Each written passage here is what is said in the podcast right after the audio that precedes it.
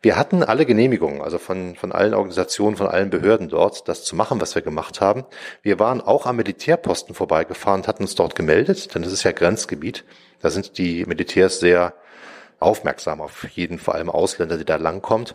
Und irgendwie hat es doch ein Missverständnis gegeben. Irgendwie hat es sich doch rund gesprochen, dass da ein komischer Deutscher mit einer Equipe genau an der Grenze sitzt und merkwürdige Dinge bei den Indianervölkern macht. Und sie hatten wohl offenbar vermutet, dass wir Goldgräber sind oder Exploratoren oder irgendwie so etwas.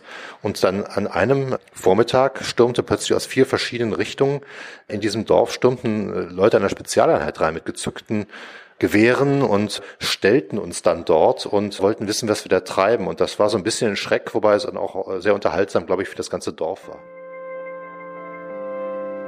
Hinter der Geschichte.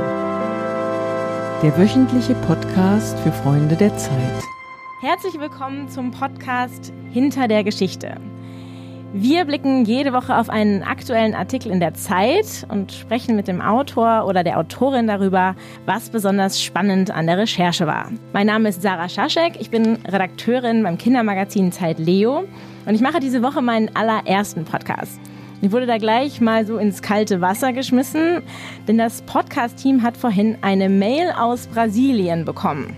Da hieß es, das Making-of war schon irre. Havarie mit dem Boot, Reportagelager im Wald gestürmt worden von der Infanterie, erpresst von einem bösen Magier, wochenlang Leben von Maniokmehl und Wasser. So klang das in der Mail.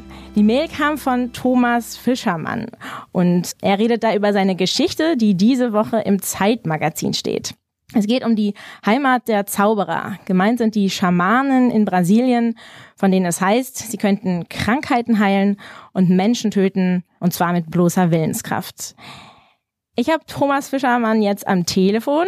Er ist nämlich noch in Brasilien, denn er ist Redakteur der Zeit und lebt halb in Hamburg und halb in Südamerika weil wir jetzt telefonieren, könnte die Verbindung etwas holprig sein, aber wir versuchen das jetzt einfach mal.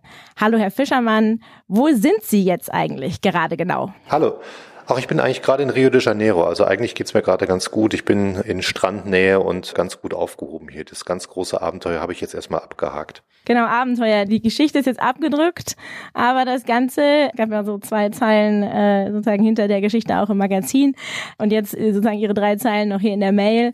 Das Ganze klang nach einem ziemlichen Abenteuer. Was Havarie, ein Magier, was war da los? Ja, vielleicht muss man erstmal anfangen mit dem, worüber die Geschichte ging. Also ich hatte vor etwas mehr als einem Jahr gehört von einer recht lebendigen und sehr, ja, noch sehr ursprünglichen Schamanenkultur dort an der Grenze zwischen Kolumbien und Brasilien. Da ist sehr schwer hinzukommen. Das ist sehr weit weg von allem. Und das ist auch die Erklärung dafür, warum es diese Kultur dort noch gibt. Es gibt dort sogenannte gute Schamanen und sogenannte böse Schamanen. Die einen heilen mehr und die anderen töten mehr die anderen. Und etwas ganz Merkwürdiges ist dort passiert, denn seit die Moderne eingezogen ist, so in den 70er Jahren ungefähr wurde das stärker. Da kamen erst Missionare an und später kamen so ja, Händler an, die was verkaufen wollten und die Begehrlichkeiten wuchsen, die Leute wollten am Kapitalismus teilhaben. Da hat diese Schamanenkultur ganz merkwürdig aufgedreht. Da begannen die plötzlich sich gegenseitig umzubringen. Es geschah eine Serie von Massenmorden dort im Wald, die auch bis heute nicht ganz abgeklungen ist. Und ich wollte da mal hintergucken. Ich wollte da hingehen und mal schauen, was da eigentlich passiert ist. Der Schamanismus interessierte mich da jetzt weniger unter esoterischen Gesichtspunkten, religiösen Gesichtspunkten. Da weiß ich zu wenig drüber. Er interessierte mich unter sozialen, soziologischen Gesichtspunkten. Und wie haben Sie die gefunden? Also jetzt ganz speziell diesen, diesen Stamm, der ja wohl ein sehr besonderer ist. Wie sind Sie an die rangekommen? Einfach hingefahren? Ja, ich war, beim ersten Mal bin ich einfach hingefahren, aber nicht ins Gebiet selber, sondern in die nächstgrößere Kleinstadt, wo es Infrastruktur gibt und unter anderem auch einen Posten der Indianerschutzbehörde, FUNAI und habe mit denen gesprochen. Man muss ja Genehmigungen bekommen, man muss sich erkundigen, man muss wissen, wie man da hinfährt und habe mir dann ganz langsam über ein Jahr hinweg quasi mein Personal zusammengesucht. Äh, zwei Bootsleute, die sich auskannten auf diesem Fluss, denn das ist ein sehr gefährlicher Fluss, den man da hochfahren muss. Sowohl was die Piraten, die Flusspiraten betrifft, als auch was die Stromschnellen betrifft, die vielen Wasserfälle auch. Das hatte ich dann, dann brauchte ich jemanden, der sich unter anthropologischen Gesichtspunkten auskennt damit man überhaupt Kontakt aufnehmen konnte und damit man aber auch, was ich immer sehr wichtig finde, so die ethischen Gesichtspunkte wahrt. Denn wenn man dorthin geht, will man ja sich selber schützen, man will aber auch die Menschen schützen, mit denen man dann Kontakt aufnimmt. Man will ja nichts Schlechtes dahin bringen. Man möchte da etwas erfahren, aber ohne die Leute in irgendeiner Weise zu gefährden. Das war wichtig. Eine Biologin hatte ich dabei, weil es einfach unendlich viele Pflanzen und Tiere dort zu beschreiben gibt, die dort immer nur von den Indigenen in ihrer Sprache benannt werden. Also ich hätte jetzt nicht die geringste Ahnung, wie ich die ins Lateinische übertragen könnte, um sie dann im Deutschen nachzuschlagen, äh, in irgendeinem Pflanzenbuch oder so. Also hatte ich die noch dabei und einen Fotografen, einen sehr guten Freund von mir, der ein hervorragender Fotograf ist aus Italien, Giorgio Palmera. Und es hat ungefähr ein Jahr gedauert, bis wir das alles hatten. Das Team, den ersten Kontakt mit den Leuten dort über CB-Funk und die Genehmigung. Und die haben das dann einfach mitgemacht? Äh, also gerade ähm, die äh, Männer, mit denen Sie da unterwegs sind, haben Sie die haben Sie sie einfach mitgenommen, so einen weißen, oder äh, mussten Sie da ordentlich dran arbeiten? Oh, das ging schon. Also das ist ja eine Dienstleistung, die die dann anbieten. Man äh, bezahlt ja. Man mietet ein Boot von jemandem dort und gibt ihm auch Geld für seine Kapitänstätigkeit dort und für sonstige Dinge, fürs Kochen und so. Da macht man einen richtigen Deal mit. Geld verdienen wollen die ja alle dort. Das geht dann schon. Ich, ich meinte jetzt tatsächlich die sagen diese Szenen, wo sie äh, an diesen, ich weiß nicht, was das genau ist, an der Baum, wo sie da ihre Drogen rausgewinnen. Solche äh, Dinge, da haben sie sie einfach mitgenommen. Naja, das ist nicht so einfach. Ne? Das ist halt immer so. Ich habe ein bisschen Erfahrung mit solchen Recherchen in indigenen Gebieten und mit solchen Kulturen. Ich hatte schon mal ein anderes Volk sehr lange begleitet, über vier Jahre hinweg, und von daher wusste ich schon, dass es oft sehr, sehr langwierig ist. Man stellt erstmal ein bisschen Kontakt her, das Vertrauen wächst so allmählich. Das wächst dann umso schneller, je ernsthafter man dort ist. Also wenn man Fragen stellt, die wirklich auch das Leben der Leute betreffen, wenn die merken, dass man wirklich interessiert ist, von ihnen zu lernen und sie jetzt nicht missionieren will oder nicht irgendwie äh, merkwürdige Dinge fragt, sondern einfach wirklich da ist, um zuzuhören, dann wächst das Vertrauen schon sehr schnell. Und dann sind wir aufgenommen worden, skeptisch, aber durchaus aufgenommen worden dort und haben dann unser Lager aufgebaut in dem Dorf, in dem Dorf Hipana, wie das heißt, das für die Baniba, so heißen diese Leute dort und eigentlich sehr, sehr viele Kulturen ringsherum, alle Araber sprechenden Völker der Mittelpunkt der Welt ist, auch der Beginn der Welt ist. Dort ist für sie die Welt entstanden. Es war ein magischer Ort und mitten in diesem magischen Ort kampierten wir dann in einer allerdings etwas prekären Hütte. Okay, dann sind wir jetzt schon sozusagen da, wo uns das tatsächlich richtig interessiert, nochmal mehr zu hören, richtig vor Ort. Wie lange waren Sie jeweils, also im, gelesen, dass Sie zweimal den Stamm besucht haben? Ja, zweimal. Also im, letzten Jahr war ich so gut drei Wochen, knapp vier Wochen da. Allerdings nur in dieser Kleinstadt, wo ich die ganzen Kontakte gemacht habe, mit ganz vielen Leuten gesprochen habe. Die sind auch zum Teil dann hergekommen, um mich dort zu treffen. Nur da durfte ich noch nicht in die Indianergebiete rein, weil man dort wirklich nur mit Genehmigung rein darf. Verschiedene Genehmigungen auch. Und diesmal waren wir einen guten Monat da. Also haben länger, länger dort gewohnt und äh, ich muss sagen, dann so nach ein, zwei Wochen, wenn man dann äh, vor allem von der lokalen Küche dann gelebt hat, dann ist es auch schon eine etwas andere Erfahrung. Wie sah das Lager aus? Wie haben Sie da kampiert, haben Sie gerade gesagt? Das war so, ein, so eine Hütte, die nicht mehr gebraucht wurde. So eine Hütte mit festgetretenem Lehmboden und so Wänden aus, so halb aus Holz und halb aus Lehmziegeln, wobei die meisten Lehmziegel schon rausgefallen waren. Es wehte also immer ganz gut durch. Und obendrauf war so ein Schilfdach. Und da sind an diesen Querstreben, die dann äh, auch das Dach befestigen, da kann man seine Hängematten aufhängen und so mit Camping schnüren. Und dann schläft man in den Hängematten. Wir hatten eine kleine Kücheneinrichtung mitgebracht, so ein Gaskocher und ziemlich viel Proviant. Also unser Boot, das sehr klein war, das war schon sehr stark beladen. Erstens mit Benzin und zweitens mit unserem Proviant. Und haben den Proviant dann angereichert mit dem, was wir vor Ort dann tauschen oder kaufen konnten. Okay, also Proviant ist das eine, das Sie mitgebracht haben und dann sagten Sie aber, und die lokale Küche. Das heißt, dann haben die Indigenen dann auch für Sie gekocht? Haben Sie da viel mitgegessen? Oder wie kam es jetzt zu dem sozusagen wochenlangen Maniok, Mehl und Wasser? Oder war das nochmal eine andere Situation? Nee, nee, das waren diese Wochen.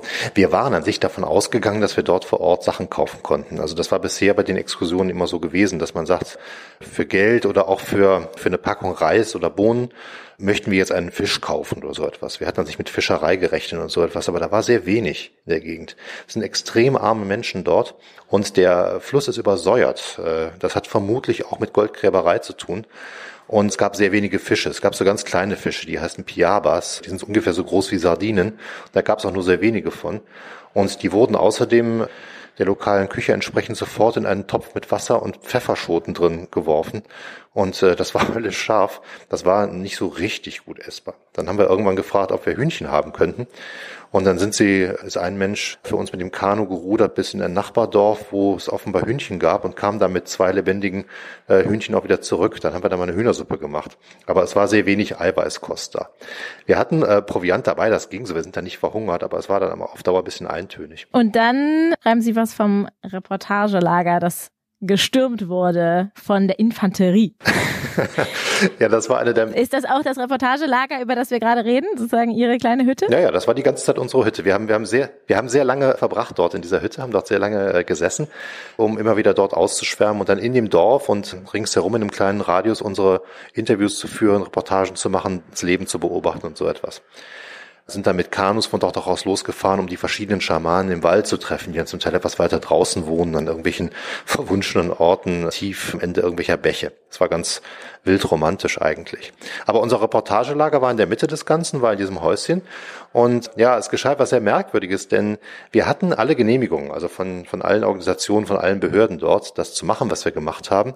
Wir waren auch am Militärposten vorbeigefahren, hatten uns dort gemeldet, denn das ist ja Grenzgebiet. Da sind die Militärs sehr aufmerksam auf jeden, vor allem Ausländer, die da langkommt. Und irgendwie hat es doch ein Missverständnis gegeben. Irgendwie hat es sich doch rund gesprochen, dass da ein komischer Deutscher mit einer Equipe genau an der Grenze sitzt und merkwürdige Dinge bei den Indianervölkern macht. Und sie hatten wohl offenbar vermutet, dass wir Goldgräber sind oder Exploratoren oder irgendwie so etwas.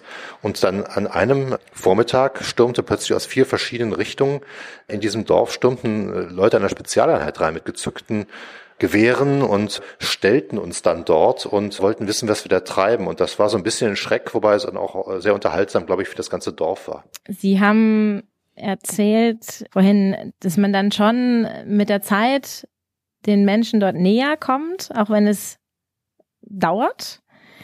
Wie tief sind Sie denn eingetaucht in diese, tatsächlich in diese Glaubenswelt der Schamanen? Ähm, denn es wird ja, Sie berichten ja recht sagen, skeptisch auch oder sozusagen, dass, dass es da einen Konflikt gibt zwischen den Alten und den Jungen, dass da dass die junge Generation da gar nicht mehr so viel wissen will. Wie, wie verzaubert waren Sie denn vor Ort? Das ist eine gute Frage. Also ich bin ein ziemlich großer Skeptiker. Es ist furchtbar schwer, mich von religiösen oder esoterischen Dingen zu überzeugen.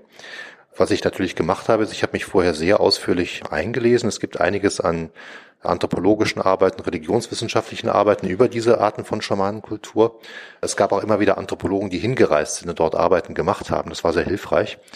Das geht zurück bis auf den Beginn des vergangenen Jahrhunderts, dass dort Reisende waren. Ein Deutscher übrigens sogar, auch ein deutscher Forscher und dort die Sachen untersucht haben. Deswegen war ich so ein bisschen gewappnet. Ich wusste ein bisschen was über die Glaubenswelt und die Kosmologie dieser Menschen dort. Und wenn man sich dann anschaut, was sie so machen alltäglich, dann sind manche Dinge, die einem wie Hokuspokus vorkommen, irgendwie zumindest innerhalb dieser Gemeinschaften ganz effektiv.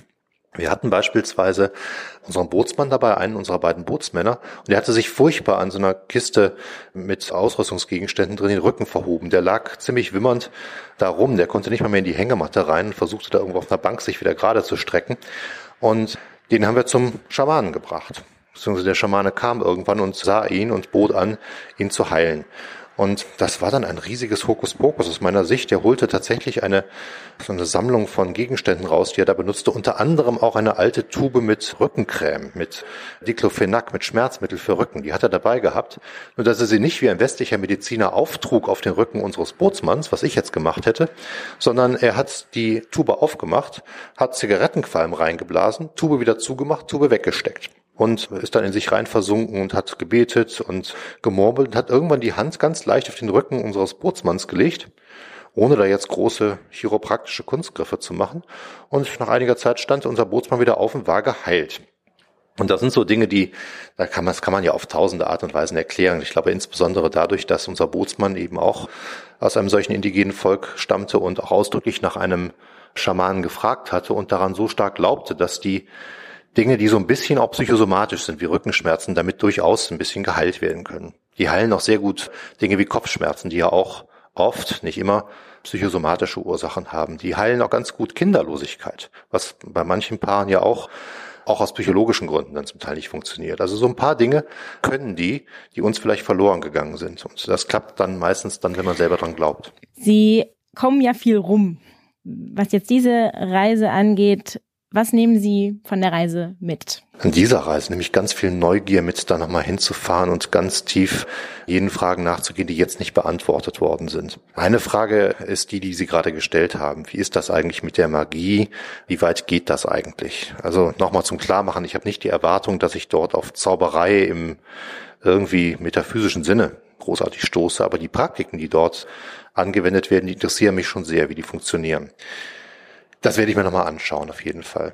Ich nehme ansonsten mit, dass eine große Dankbarkeit wieder gegenüber diesen Völkern, das habe ich schon öfter mal empfunden.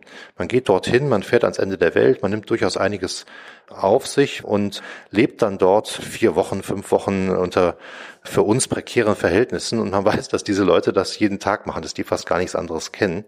Und sie nehmen einen dankbar auf, sie öffnen ihre Häuser, sie nehmen sich Zeit, um mit einem zu reden, sie empfangen einen dort und haben so dieses Sendungsbewusstsein, das viele Völker dort haben im Amazonasgebiet, die treffen uns und gehen davon aus, dass sie uns begegnen, dass es gut ist, denn sie müssen uns zivilisieren.